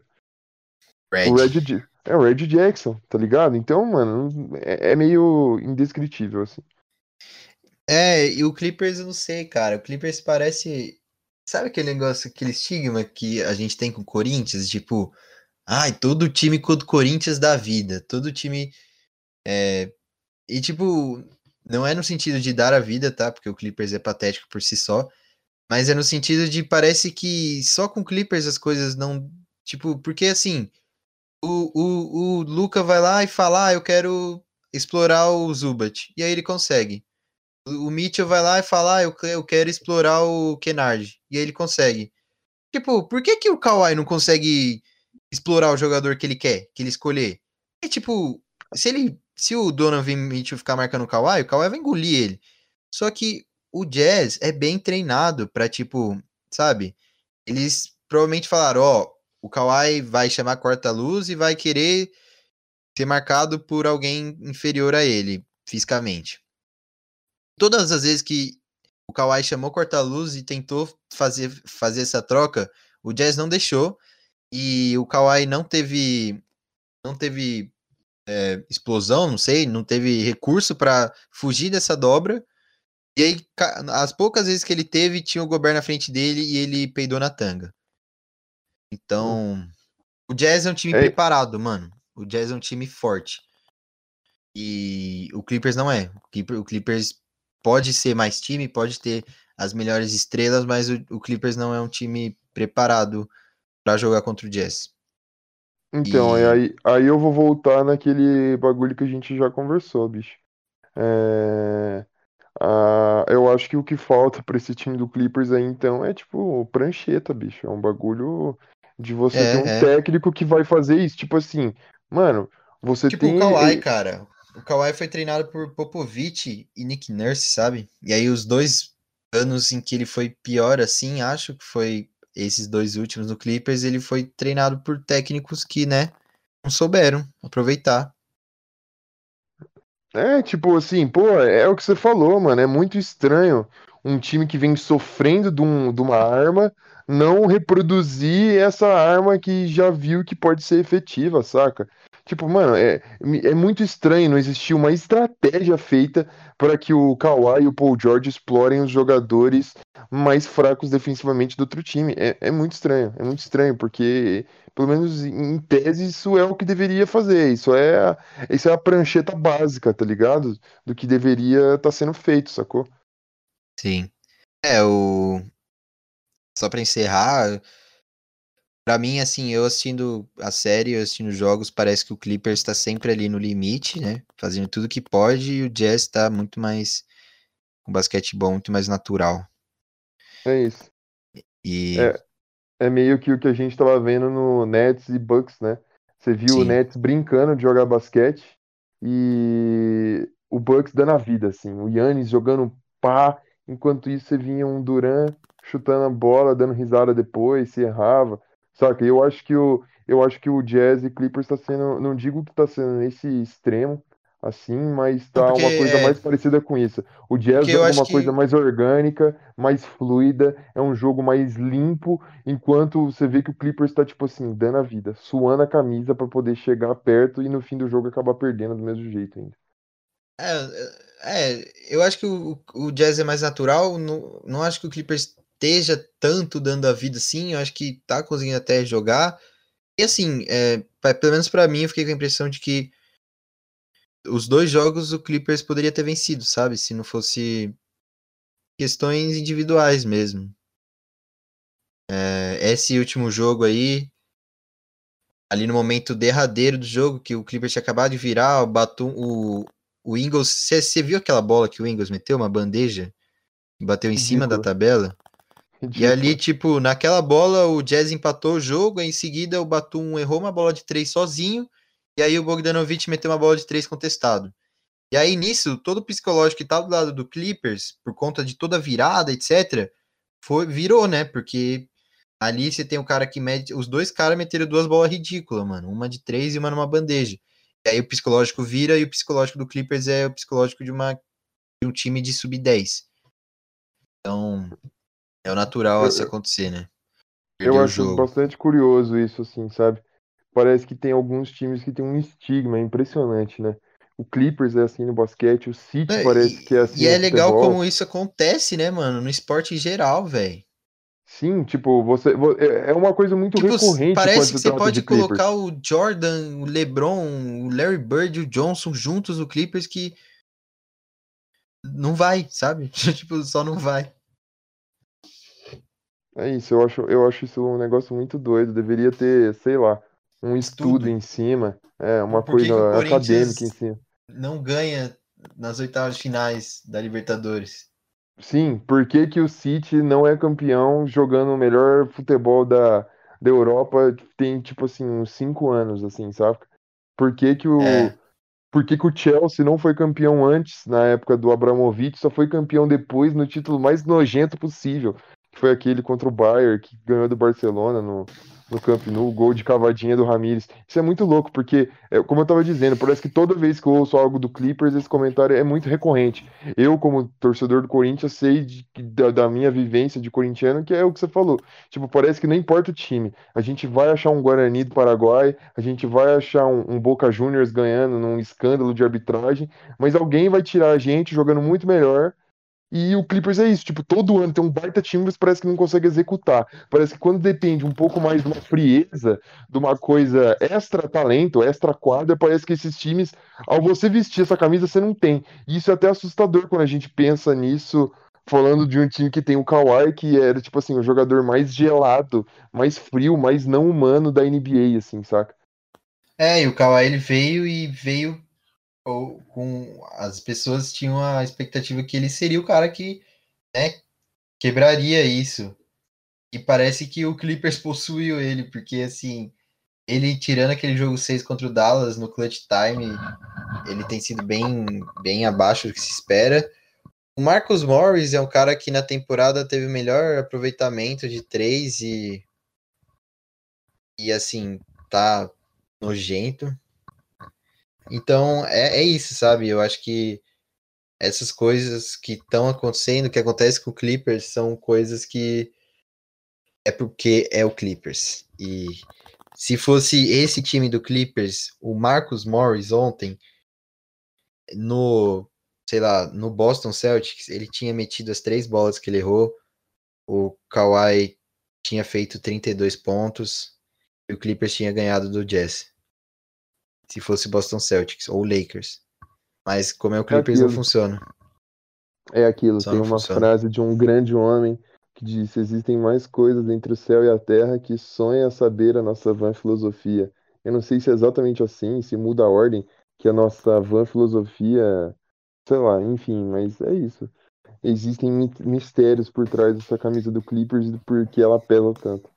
Existem mistérios, eu acho que perfeito isso. Tipo, entre o que a gente conhece, entre o físico e entre o que a gente consegue ver e analisar, deve ter alguma coisa por trás, porque A impressionante metafísica por trás da camisa do a Clippers. metafísica por trás. Nossa, vai ser meu. Se eu fosse da filosofia, eu faria TCC sobre isso, cara. Vamos falar pro E. Renan fazer isso. Nossa, Ele o sim. Benzema. E, e assim, esses estigmas eles têm que ser quebrados em, em, em situações nojentas, né? Assim como foi o título do Chelsea, assim como foi o título do Toronto Raptors, ganhando do Golden State todo baleado. E agora, provavelmente, se o Raptors chegar nos playoffs, vai dar certo, sabe? Tipo, se eles tiverem um time bom, vai ser uma. Vai acontecer o óbvio. É muito mais, é muito mais fácil ganhar o segundo do que ganhar o primeiro. Sim, Ainda vai que acontecer. ainda que o time que tá pra ganhar esse primeiro aí seja muito melhor do que o que já tem uma, saca? E, tipo, aconteceu a primeira vez, a zica vai embora e aí as coisas passam a ser natural de novo. Passam a não ter essas questões metafísicas que a gente nunca vai entender. E sabe-se lá quando o Clippers vai conseguir, porque é impressionante. E é isso, né? O próximo jogo é amanhã. Clippers também é um outro time que joga com as costas na parede. Eu espero e também acredito que essa série pode ir bem longe. Eu acho que esses dois primeiros jogos foram decididos no detalhe e os dois próximos vão ser decididos no detalhe também. E basta saber quem que vai vencer, né? Eu acho que é bem previsível mesmo. Mas eu acho que psicologicamente, né? O Jazz tá bem à frente. Então, é, amanhã o Clipper joga com as costas na parede. Seja o que Deus quiser, que Deus nos abençoe e nos proteja. E o Coringão joga contra o Palmeiras Deus também. me- Que Deus, meu Deus do céu, que dia insuportável que eu vou ter amanhã. Só pensei nisso agora. É, Pelo menos aniversário do meu pai, ele não me escuta, mas queria mandar meus parabéns pra ele, queria dizer a ele que eu amo muito e que é isso, né? Ele é meu pai, não tem muito o que explicar. É. Queria contar uma história bonita dele aí, antes de me despedir. Que quarta-feira eu cheguei do serviço, Eu E, mano, ele eu adorei, tava- adorei. ele tava, tipo, muito bravo. Tipo, muito bravo, assim, tipo. E meu pai é uma pessoa muito estressada, então ele pega os problemas da vida profissional dele, da vida, enfim, extra-familiar, e ele não consegue tirar isso de como ele vive o resto da vida. Então ele é uma pessoa que, tipo, se ele se estressa no trabalho, ele vai ficar, ele vai ser uma pessoa muito chata em, em casa. E eu cheguei, ele tava sendo essa pessoa. Minha mãe tava lá é, reclamando com ele, tipo, caralho, você tá muito chato hoje. Tipo, mano, relaxa. Aí, tipo, aí eu fui lá no meu quarto, pá, me troquei. Aí a gente foi comer. Eu falei, ah, pai, o, o Palmeiras. Palmeiras foi eliminado pelo CRB. Na hora, ele falou, o quê? Aí eu falei, foi eliminado pelo CRB. Aí ele falou, não acredito. Falei, É verdade. Aí ele deu uma puta de uma risada, tipo, uma puta de uma risada, assim, muito foda. Aí a minha mãe olhou pra ele, assim, e falou, ah, agora você tá rindo, né? Aí ele falou, lógico, o porco foi eliminado pelo CRB. E aí, tipo, ele ficou muito feliz, assim, do nada, tipo, o humor dele mudou drasticamente. Existem E- coisas para um corintiano que só uma derrota do palmeirense pode explicar. É, e é tipo, é essa here- hereditariedade do futebol que é uma das coisas que eu mais eu mais gosto e eu mais acho bonita, né? Como É isso. você consegue no país do futebol, um pai ou uma mãe consegue transferir para um filho ou uma filha uma um sentimento seja tanto de paixão, né? Porque eu só sou corintiano como eu sou por causa dele, e também de ódio, que se tem uma pessoa que odeia muito o Palmeiras, essa pessoa é meu pai. Se tem uma pessoa que odiava muito o Palmeiras, essa pessoa era a avó dele. E, e ele herdou Tem algum dela causa também. específico por trás desse ódio ao Palmeiras da avó, no caso? Porque a, a família do meu pai, né, cara, eles. eh, A, a avó dele, ela é italiana. Nu- não, essa avó era outra, mas a outra avó dele é italiana e tal.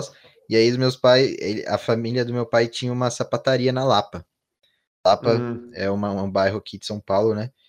E aí, tipo, tinha uma sapataria lá na Lapa, e aí a, a família do meu pai sempre foi da Lapa.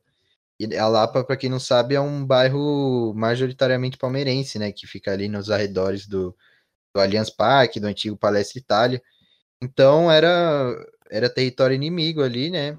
A família do meu pai sempre foi corintiana. E, bom, eles eram muito aloprados, ainda mais naquela época, né? Palmeiras ganhava tudo, Corinthians era um fudido.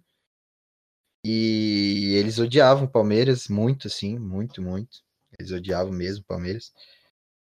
E meu pai cresceu nesse meio, cresceu odiando Palmeiras também. E foi é isso. Essa é a história da minha família com o Palmeiras. E que se for do Palmeiras, amanhã, se Deus quiser, a gente ganha deles. E, bom, eu me despeço aqui. Esse foi mais um Lero da Bola. Uma hora e quarenta de gravação. Acho que gostei muito do- da conversa hoje, gostei muito do programa. É, um feliz dia na- dos namorados a todos e todas, aos que namoram. E um ótimo final de semana. Eu fico por aqui. Espaço é todo seu, Gabriel. é, então, rapaziada, ah, acho que nada mais belo do que fechar com a história familiar do, do Henricão aí, do ódio ao Palmeiras. E é isso. Finalizando aqui com o tema, ainda que bem pouquinho, futebol. É, amanhã, nós corintianos temos apenas uma missão, né? É, não passar vergonha, assim como era contra o Penharol. E a gente falhou. Então eu espero que a gente não falhe agora de novo. Né? É, até, a, até muito por conta do, do, do, Silvinho, porque eu não sei porquê, ele tem, ele tem meu carinho, eu quero que ele se dê bem. Mas, enfim, não vou me alongar muito. Amanhã espero um, um, um empate. Um empate está ótimo, uma, uma vitória, uma vitória bem, né, lazarenta. Mas é isso. Do resto, é feliz aos namorados a todos. 1x0 pênalti namoram, Mandrake do namoram, do Fábio Santos. Tá tudo bem também. Perfeito, perfeito. Cantou o que vai ser, se acontecer, um ótimo sábado para mim. Enfim, meu pai tomou vacina hoje, então hoje é um dia bom. É, gostei também do episódio, ainda que eu acho que eu tava meio enferrujado no começo, assim, eu tava meio. Como eu falei, eu tava meio lelé hoje. Hoje o dia não, não, não tava dos meus melhores dias, mas é isso, fui me soltando, consegui desenvolver melhor os meus pensamentos no decorrer, e é isso que importa, e nos vemos. Um abraço a todos. Ah, considerações finais aqui, esqueci. Um abraço pro, pro Roger e pro JP, que também vacinaram. Vacina de VEC também, não VEC podemos também, esquecer. Troia. E é isso. Mas a o Troia chegou a vacinar? Ele chegou acho a que vacinar? não, né? Acho que só, é... só fracasso. É, eu, eu acho que não, porque se tivesse chego às vias de fato, a gente ficaria sabendo. A gente Sim. receberia uma foto. E como não recebeu. Mas tá tudo bem. Logo, nada que não se resolverá em breve. Enfim. Todos vacinados e vacinadas recentes aí, os profissionais da educação jovens. É, é isso, gente. De preferência Dias... tomando vacina da Pfizer. Não fala isso, cara, que eu vou morrer. Desculpa. E é isso, gente. O futuro, futuro advire será melhor. Espero um dia gravar esse, esse podcast presencialmente, viu? E é... eu espero um dia ficar rico com esse podcast também, se possível. Imagens, a gente pode ir na sua kitnet e aí eu compro um microfone e a gente grava. A gente não precisa mais usar o Discord. A gente grava oh, direto num gravador e ripa na chulipa. É isso? Aos que me ouvem, meu sonho é ser o Monark. Tá bom? Um e o meu sonho, o. o parceiro do Monark, eu não sei o nome. Acho que é Igor.